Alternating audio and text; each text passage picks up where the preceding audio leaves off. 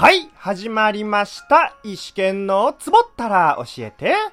私、端っこ演者石川県が、ここ、ラジオトークでマイペースにゆるくトークしていくコーナーです。ようこそ、石剣ワールドへよろしくね。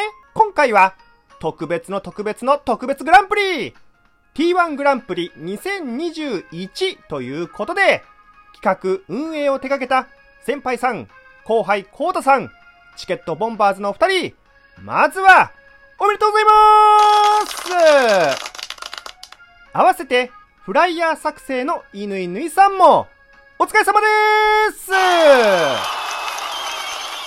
はい、こちら制限時間5分以内のトーク、ぜひとも参加させていただきます。今回は、祝 T1 グランプリ2021体験、言いたい、コーヒーの糖類ここ大事についてお話ししていきます。まあ、糖類って甘いやつね。はい。担当直入に聞いてくださいよ、リスナーの皆さん。もう大変です。何がって？そう伝えたいのに感情が先行して大事な内容はいつも後回し。そんなこんなの世の中ですが、最近の世の中に変化が訪れております。それは、石剣自身がコーヒーを飲むときに、いつも市販のブレンドコーヒーを飲んでいるのですが、その生活が最近崩れてきております。それは、スーパーで売られている缶やペットボトルのコーヒーが、どれもブラック、微糖、ラテの3択ばかりなんです。なんなら今は、ブラック、ラテの2択になっている。もうね、コーヒーは好きだけど、苦いのが苦手。苦いのが苦手。微糖でも苦手ない試験にとって、これは死活問題なんですよ、リスナーの皆さん。死活問題の使い方合ってます？ん？それなら、ラテがあるじゃないかって？違うんですよ。あれはコーヒーじゃなくて、ラテです。発音を意識すると、ラテです。ラテ。まあ、ラテを飲むなら、市販の缶やペットではなく、カフェのチェーン店で飲みます。はい。せっかくコーヒーをたしなんで飲みたいのに、なぜ甘さがちょうど良かったブレンド缶コーヒーを販売しないお店が増えてしまったのか。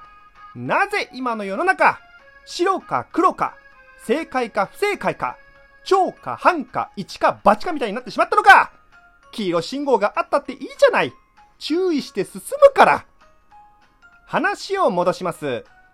市販のコーヒーは以前売られていたように、もう少しいい具合な甘さのブレンドコーヒー、スーパーで売ってくれないかな？と思っております。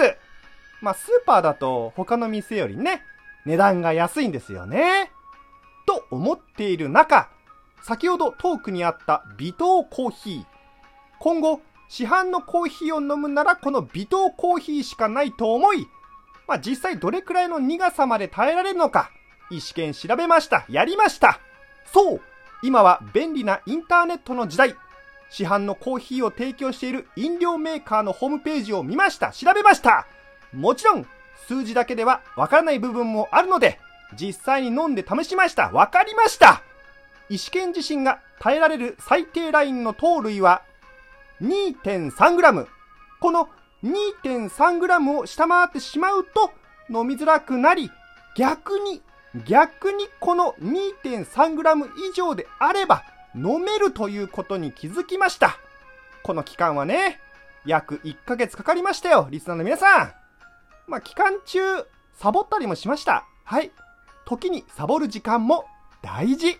今回は、コーヒーの糖類に関するトークになりましたが、いいんです。